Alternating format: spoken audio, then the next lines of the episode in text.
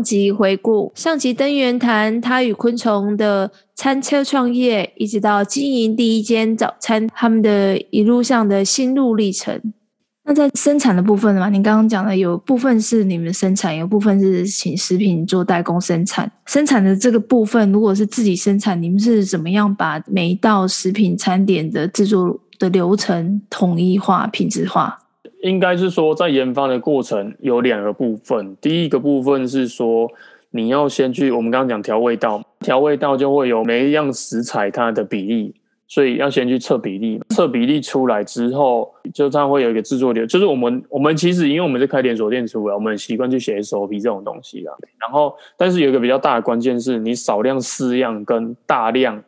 制作的时候其实会有差异，就是它的放量每一个比例，比如说举例煮煮一公斤的酱跟煮两公斤、三公斤的酱，它要放的水的量，它不是等比例放大而已，然后还要可能要去考虑到它的蒸发率或者你的火候的大小。嗯，对，那这种东西其实都要尽量的，就是分规格去把它标准化写出来。但是其实我觉得做吃的有一个比较大的关键是，是你可能用到了一些蔬菜或者天然的东西。坦白说，它本身就不是能够被完全标准的东西，因为你每一批蔬菜来又丢西哦，一是它的甜度或者那脆度，这种东西每一批每一批都不一样。所以虽然有标准的作业流程外，其实煮的人他自己的敏感度一定你还是要高了。你要在测试的时候，就是在前面做的时候，就有办法测试出说，哎，这一批的食材是不是有点哪里不一样，是不是？有一些调味的部分需要做些微的调整，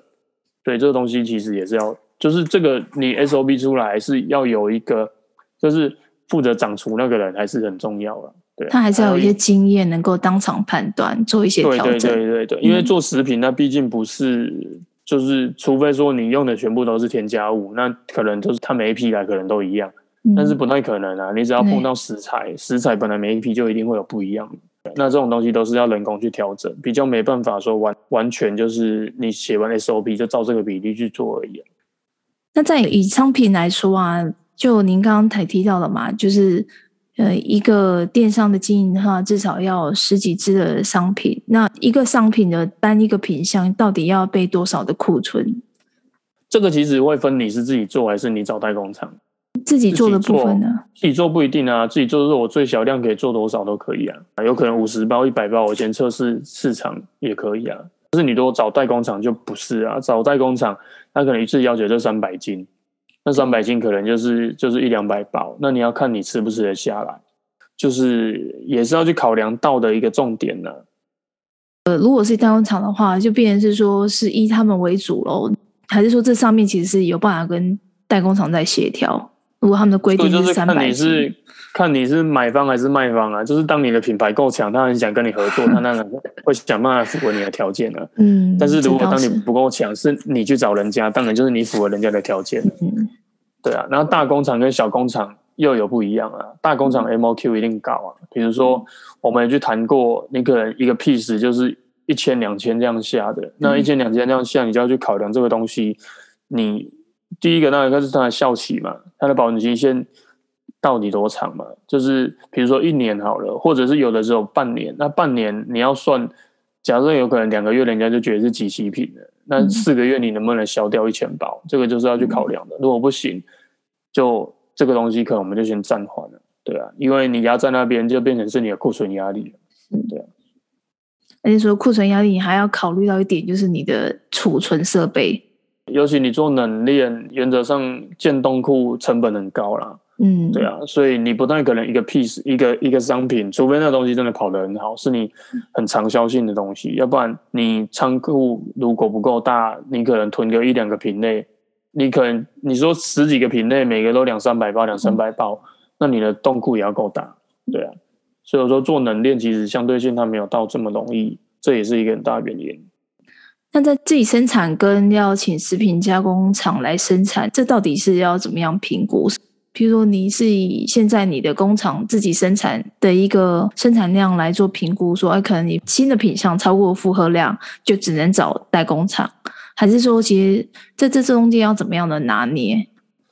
当然，第一个其实是你有没有这样的核心能力去产生这样的产品嘛？嗯，对啊，就是因为那个每一个生产其实跟机器设备都有很大的关系啦。就是比如说，我们说来虽然说我们自己有在生产，但是你说像素肉加工，我们是没办法自己生产的。那个东西一定是要 OEM，因为它要的投资的设备是不一样的，它需要需要有乳化机，需要有打丝机，那个东西是不一样的投资设备。那个东西就算我想自己做也没办法，除非我去投资一个做素肉加工的工厂。但是那个投资门槛不太可能，我为了开发一个品相去投资这样的东西。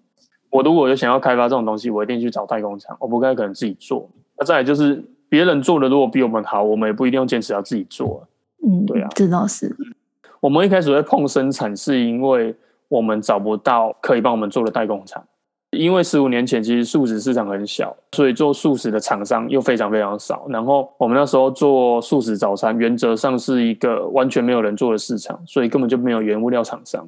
或者是说有的原物料，坦白说也不是我们要的口味，又或者是我们那时候很小，我也没办法吃他要的 MOQ，所以他没办法帮我研发，所以那时候才会自己小量小量先做，然后慢慢的变成是自己有自己的工厂这样子。也是不得已才去投工厂，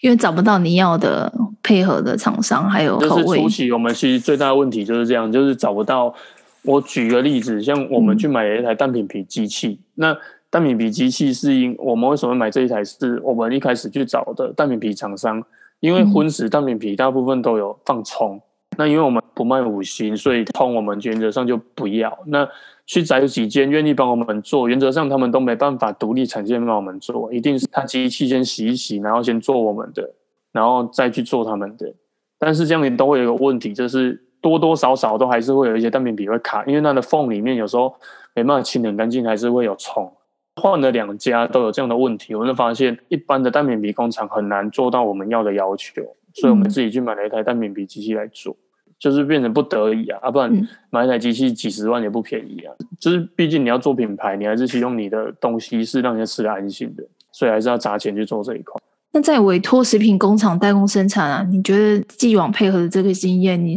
有没有哪一些注意事项是可以跟我们提醒的？其实第一个一定要先去看工厂啊，就是看工厂的环境卫生跟他们的操作标准，嗯、这件事情是一定是最重要的，因为。我们也看过很多真的我们不敢合作的工厂，对啊，就是那个环境真的你一看你就不敢吃，尤其其实素食的规模都不大嘛，有时候可能都是就是小小的做，那就是没办法做的非常的标准，所以工厂是一定要去看。那第二件事是我一定要去跟老板聊天，就是我通常会去跟老板聊我的理念，然后聊他说我看到的事情，我想要做的事情，然后。看他对我的想法是不是认同，或者是，其实重点都是要去谈，看看他能不能配合我的要求啦。我要的规格成分，或者是我们的一些想要的做法，或者是 MOQ 这些东西，聊了大概就知道老板是不是会挺你啊。其实聊下来都会知道说，这个老板，比如说理念是不是契合的，他是不是老实的，会不会他的个性是不是很踏实的，或者是。就是他会一定会跟我们去聊一些他的想法嘛，那这个当中就可以知道说这个老板是不是，比如说我觉得最基本的啦，他是不是很很踏实在做食品这个产业的，或者是他可能是比较利益导向的，他是比较市场导向的，就是可以聊出一些观察来啊。这个东西其实我觉得是我在找一些工厂比较关键的点啊。那第三个可能就是它的技术嘛、品质嘛、稳定性嘛，这东西其实就是比较大的重点。但是这个要合作之后才会比较知道了。那在合作之前的话，需不需要去先看过他目前的品相，先去看他整个流程作业？这要看对方愿不愿意让你看。我是说，看工厂是第一步一定要去看的啊，对，对啊。嗯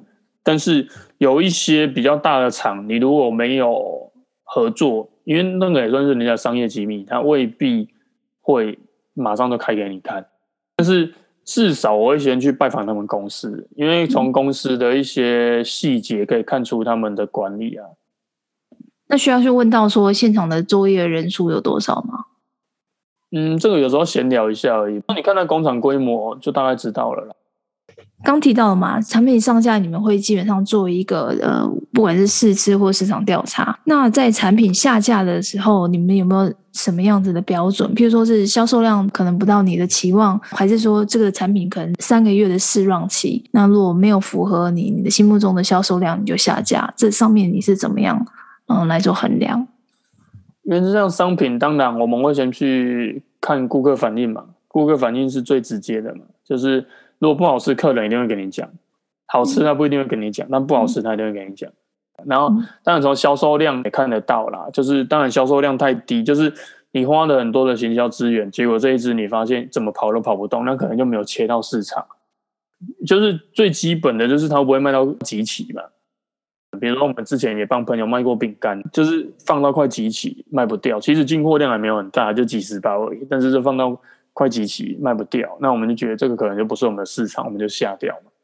第二个当然我们会去考虑仓库的空间有限嘛，仓库的空间有限，有一些东西周转太慢，比如说尤其是冷冻品，我刚刚讲说冷冻的仓储空间是很贵，比如说你一个东西在里面，比如说我交一批三百包，要卖一年才卖得掉，那这种东西原则上就太没有效率了，那我就可能会把它下掉，我可能会去卖更好周转的东西。那你刚提到的，如果是以冷冻的商品来说，它的即期你是设定是一年吗？有效日？不一定啊，看时看东西啊，就是每样东西不一样，嗯、就是要看，因为原则上都要去测试啦，因为每一种做法杀菌的方式不一样，有些东西那可能只能放半年，有些东西可以放一年，有些可以放到两年，不一定。那这一块食品工厂他们也会有一些经验可以跟你讨论到这一块吗？在初期要配合的时候。原则上，他们在做，他们都一定有一个测试的报告的啦。就是这种东西，我们其实我们自己在做。比如说，我会做一批起来，比如说我做一批十二包，我就每个月可能会去测试包，然后看看它的味道有没有坏掉，嗯、然后甚至到最后你要去验神菌素，你要去送验神经素，那神经素有没有拉高，这个就会影响到它的效期到底能够放到多长，嗯、对啊。然后效期是一个，有些东西不会坏，但是它的风味会变。那这种东西就是变成说，你效期可能没有坏，但是你的赏味期可能只有三个月、半年，每样食材会不一样，所以也是实际上要实际上去测过嘛，对不对？就是一个品相。对啊，每一个商品都要测啊，对啊，每一个商品都要测。那在经营电商的初期啊，你觉得比较容易遇到什么样子的困难？应该是说早餐店连锁切入到电商的初期，你大部分是什么样的困难？电商水很深啊，坦白说，嗯、电商要环顾的东西实在是太多了。第一个，我觉得还是商品，对啊，你如果商品好，有的人可能在网络上，在粉丝团，就是我讲的，他不一定有网站，但是他可能用私讯或 Line 或者是 Google 表单，他就可以接单。嗯、那这个第一步，我我觉得可以先这样做，它是最小成本的去测试。但是你就是要想办法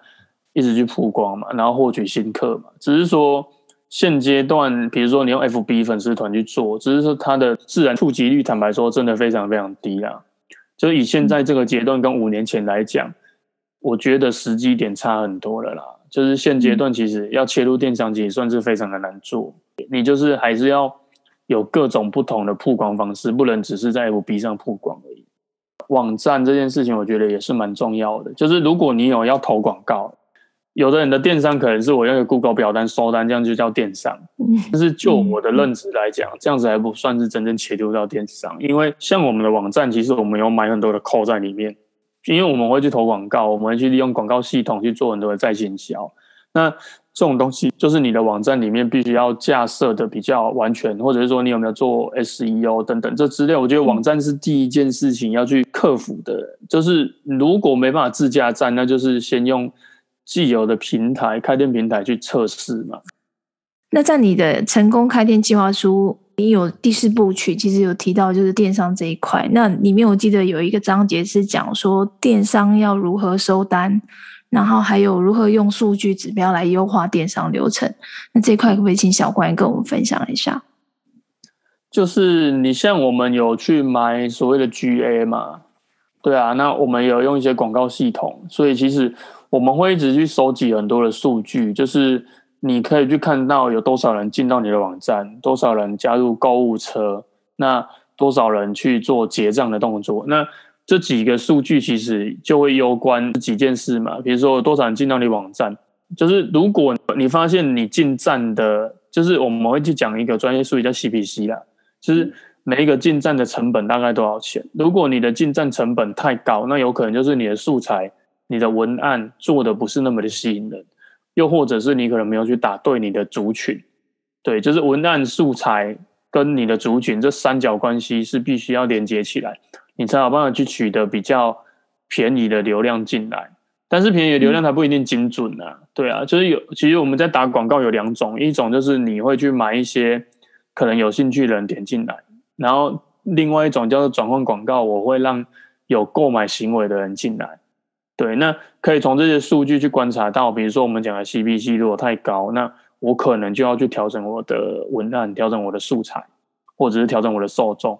对，那如果进到网站里面，很多人加入购物车，但是没有进行结账，那有可能就是你结账流程是有问题的。对啊，你结账流程可能是，比如说你有没有提供货到付款？比如说我们的年龄层可能是比较老一辈的，他就不习惯用信用卡，他也不想用信用卡，所以你有没有提供货到付款这件事情，就会决定他要不要购买。所以你如果你的购物车加进去，但是结账比例不高的话，那原则上就是就是要去检视你的结账页面是不是太复杂、太麻烦，或者是让你来结账不方便，或者是他加入购物车之后他不知道怎么结账，那就要去做很多的优化。那结完账之后会转换成购买嘛？那购买后会有购买后的行为跟数据，比如说我们会再去讲一个东西叫 CRM，嗯，就顾客关系管理，所以我们会再去分析说，哎。一个顾客他平均多久会做一次的回购？然后我什么时候要去通知他？我的活动怎么去规划？或者是我的客单价怎么去设定？这样这些东西都会影响到他的一些转换，就是用数据的方式去持续的优化。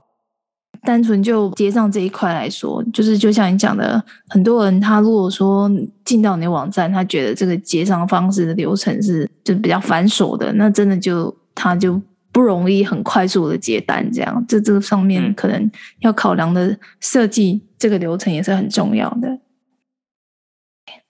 那今天非常的谢谢小关来跟我们分享他经营这个得来树这个品牌十五年的经验，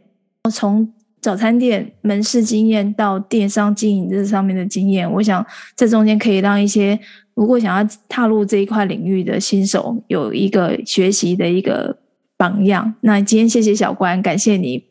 好，谢谢谢谢。那也预祝你的这个粽子新品粒粒粽这个企划案能够顺利，为一些比较既往没有用过的行销方式来做行销，这个也是我想要跟你多多学习的地方。那今天谢谢你，谢谢，小关。好，谢谢谢谢，拜拜。嗯，好，谢谢你，拜拜。